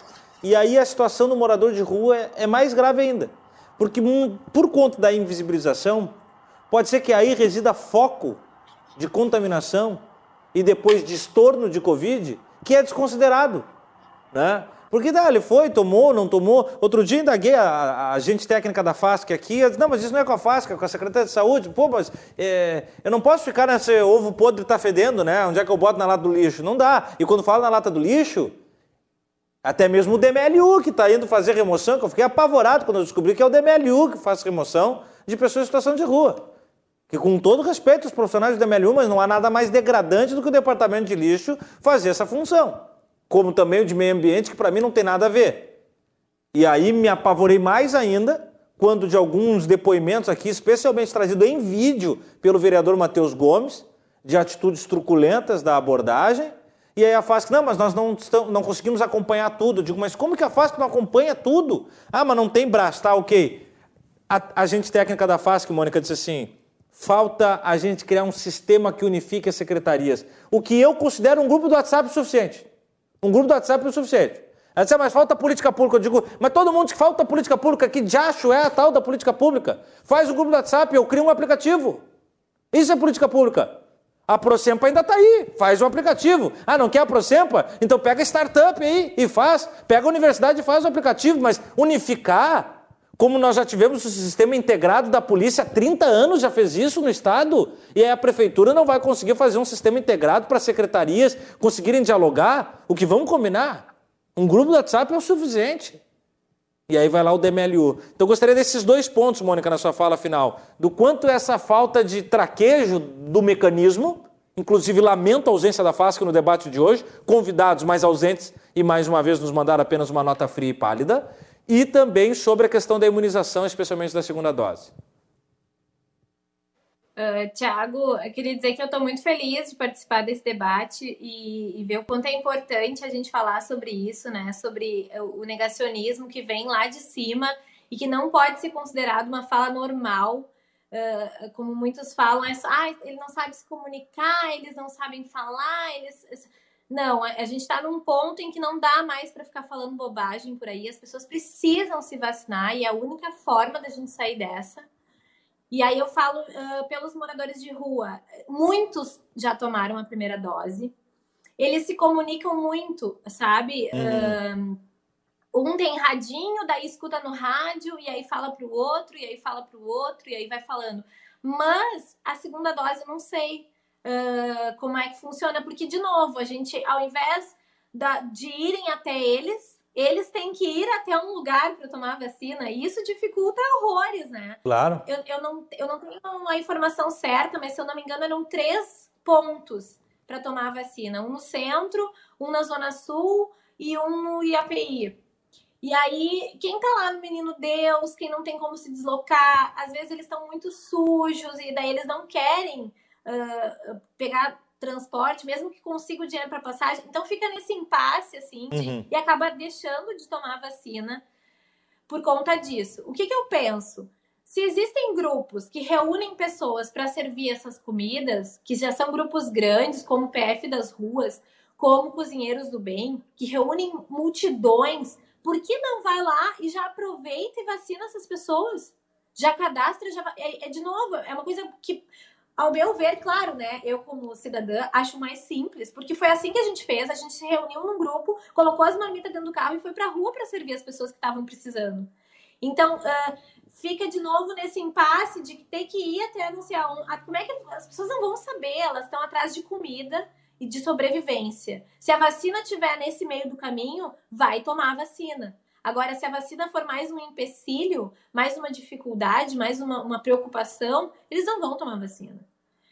E aí a gente, de novo, corre esse risco, né? De, de, de ficar uma parte grande da população sem a vacina e que acaba tendo contato com um monte de gente. Eu, se fosse, se, se, as coisas estivessem na minha mão, eu faria dessa forma: pega a vacina e vai onde tem essas reuniões, né? Onde a gente sabe que estão entregando comida, onde a gente sabe que tem uma, uma população de rua grande e dar vacina para todo mundo.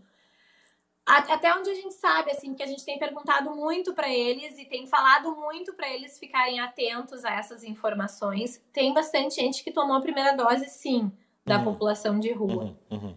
Mas não sei como é que vai ser para a segunda dose. Se pessoas com informação, com dinheiro, é. com carro, é. não querem tomar a segunda dose, imagina é. pessoas que não têm nada. É isso que eu digo sempre quando me questionam assim, ai eu vou doar para vocês, mas eu não quero que vai cair nas mãos de um drogado. Eu digo, cara, se tem, se tem gente que tem tudo e usa droga, o que, que a gente vai cobrar de uma pessoa que não é. tem nada? É. Então, a droga é mais uma coisa que deveria ser deveria se olhar para essa dependência química das pessoas de rua como uma doença de verdade e não como um luxo, não como ah pegou dinheiro para comprar crack. É um viciado em crack, ele precisa ser tratado como uma pessoa que está doente e não como uma pessoa que está roubando para usar drogas. Ah, pegou a moedinha que eu dei e vai usar drogas, então não vou dar na sinaleira. Não, ele é uma pessoa doente.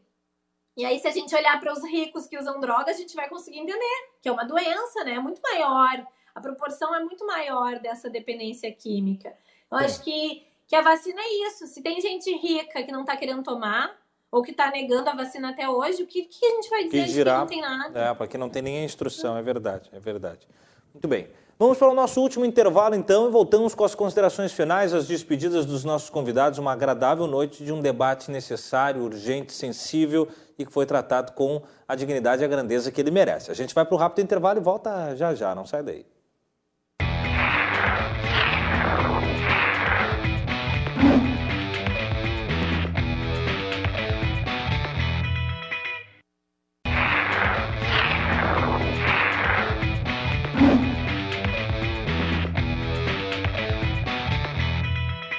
E é assim que nós voltamos com o bloco final, considerações finais do Cruzando as Conversas, programa que chega no oferecimento da Associação dos Oficiais da Brigada Militar, defendendo quem protege você e Badesul Desenvolvimento. A gente dá valor para o Rio Grande crescer. Debatemos a situação de vulnerabilidade social, os moradores de rua e o trabalho infantil em Porto Alegre, que se agrava pela pandemia que nos preocupa pelo inverno, mas que historicamente é uma grande chaga a ser consertada ou pelo menos a ser combatida na cidade de Porto Alegre. Eu agradeço a presença e já peço então as palavras finais. Vereadora Bruna Rodrigues, mais uma vez agradecendo a sua participação, que seja a primeira de muitas vereadoras. Esteja sempre convidada a estar conosco aqui na programação. Muito obrigado. Está sem áudio a vereadora. Ah, liberou. Aqui. Adorei estar com vocês. Eu nas minhas considerações finais, quero trazer um relato, algo que eu acho que vai de encontro com o que a Mônica coloca e com as suas considerações. Uh, há uns dois meses atrás, no meio assim desse período mais de início de legislatura, nós começamos a receber uma série de denúncias de técnicos de enfermagem, pessoas que trabalham na saúde, que identificavam que os moradores de rua positivavam e voltavam para a rua, porque o único cuidado era uh, utilização de máscara uhum. e uma série de e esses pequenos cuidados, né? Eu acho que esse elemento e aí, nós fizemos, acabamos fazendo um pedido de, de informação para saber do executivo quais eram as medidas, né, que estavam sendo implementadas a partir dessa situação. Infelizmente, nós não tivemos resposta até hoje. Mas nós sabemos que essa é uma situação corriqueira, que ela acontece, né, porque essas pessoas que não são internadas, que não são encaminhadas à, à, à hospitalização, elas acabam voltando para seus lugares de origem. Se o lugar de origem é na rua, essa pessoa volta para a rua, né? Então nós, inclusive, questionamos uh, o prefeito, porque nós tivemos também uma denúncia de um centro de acolhimento e de isolamento social que foi implementado na gestão Marquesã e que se encontrava desativado. Também não tivemos uh, nenhuma, nenhum retorno do executivo pondero esses elementos porque são parte né, dessas discussões, desses enfrentamentos que são necessários nesse período.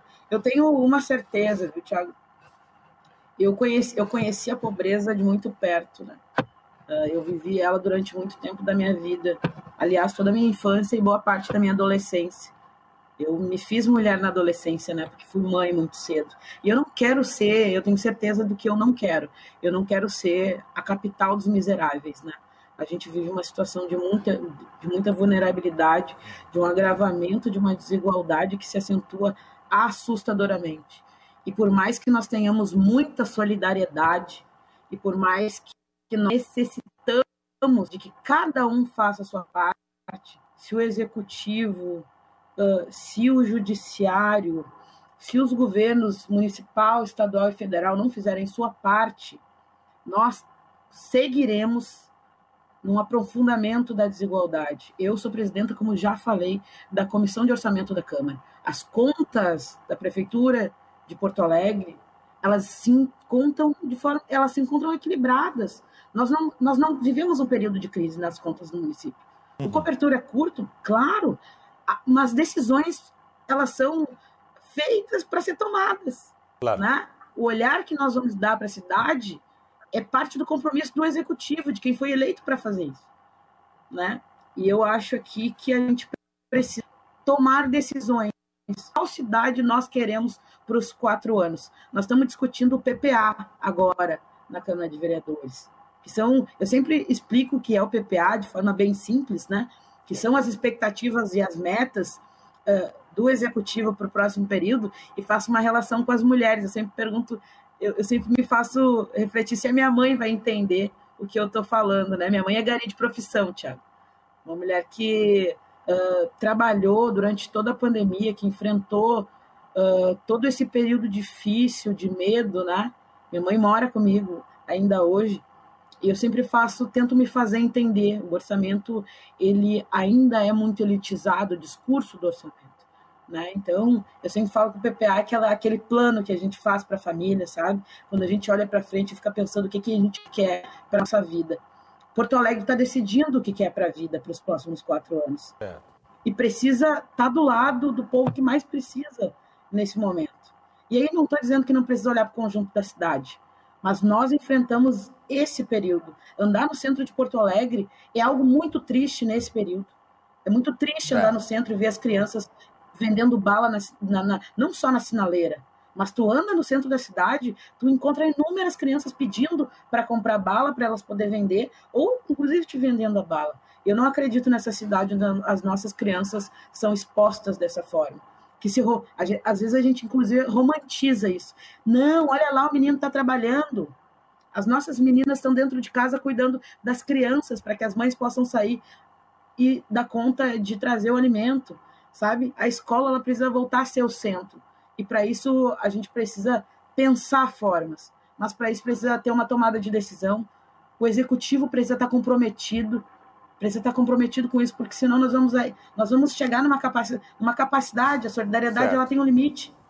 Eu acredito que nós não chegamos no limite da solidariedade, mas ela, nós vamos chegar. Vamos chegar. E é logo, porque a, a gente está numa ladeira. Então, eu não quero ser parte de uma capital e que não olha a habilidade das nossas crianças, dos nossos cidadãos. Eu quero ser de uma cidade, essa a cidade que eu me encontrei, que é a capital do orçamento participativo e de tantas outras formas de participação.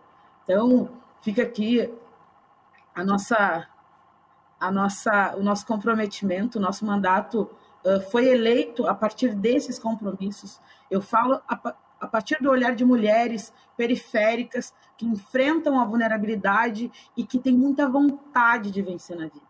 Muito obrigado, vereadora. Então, é pra, por esses e por, por elas que eu tenho muito compromisso e que eu sigo aí na luta. Obrigado, Obrigado. pelo convite. Esteja sempre convidada. Da mesma maneira, mais uma vez agradecendo, mais uma vez conosco o vereador, presidente da Câmara dos Vereadores, Márcio Binzeli. Seja sempre muito bem-vindo também ao programa e obrigado pela participação de hoje, vereador.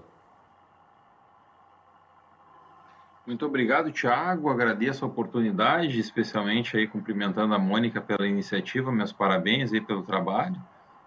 É, vamos ver que de forma também a gente possa estar ajudando, auxiliando e conhecendo aí o dia a dia da, da tua organização, da Marmita aí, né, Mônica?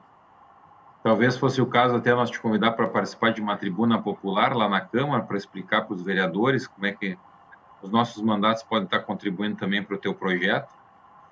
Vereadora Bruna, que tem sido aí uma guerrida vereadora combativa, primeiro mandato já presidindo uma importante comissão, que é a Comissão de Economia, Finanças e Orçamento, debate temas importantes, relevantes, e em especial a questão das finanças da cidade.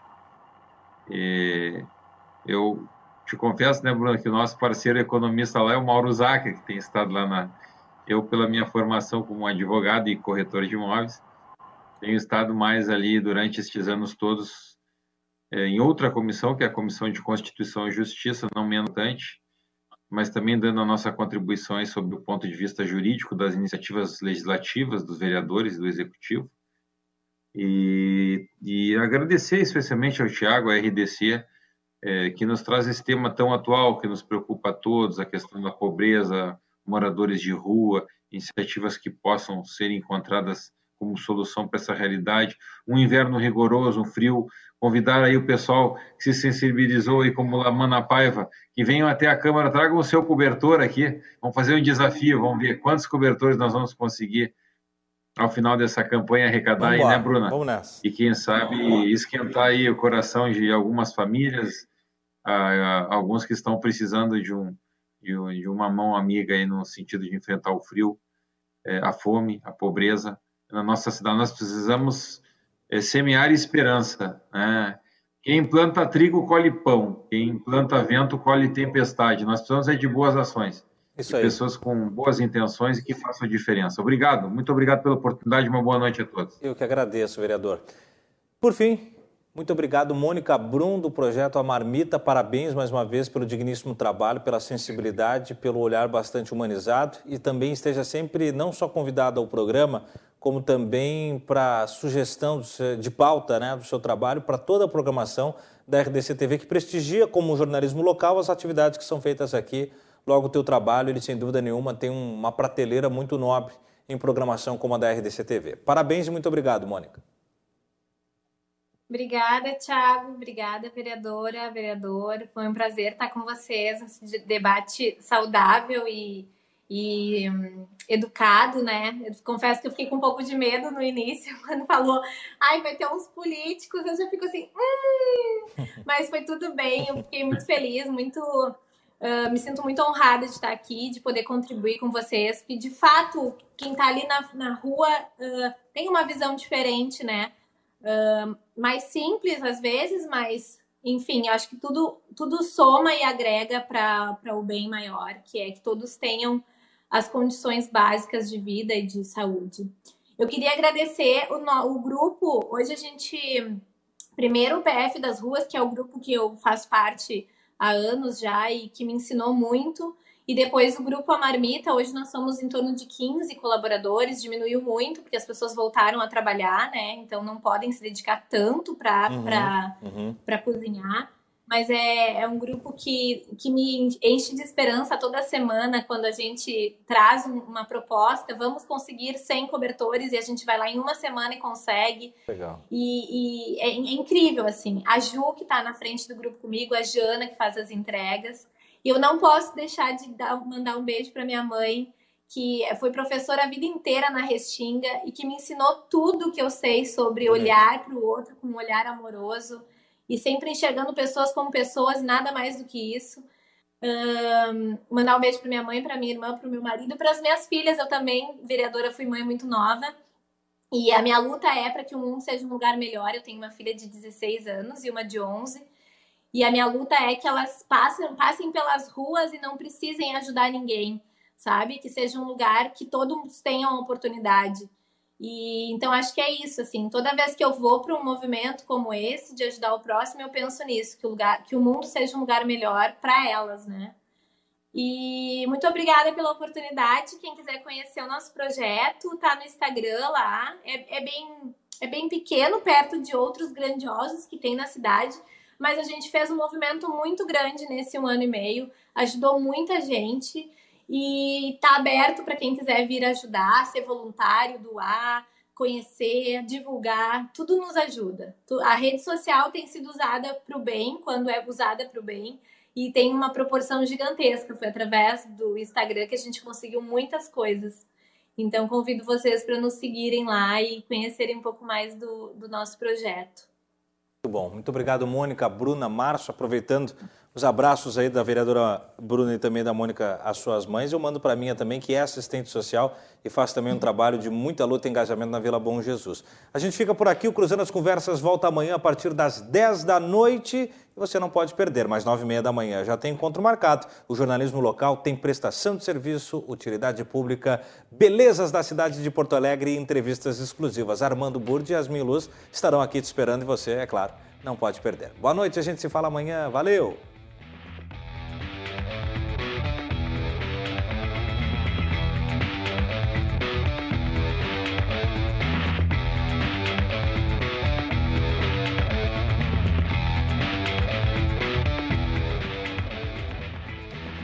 Cruzando as Conversas. Oferecimento: Associação dos Oficiais da Brigada Militar. Defendendo quem protege você. E Badesul. Agente dá valor para o Rio Grande crescer.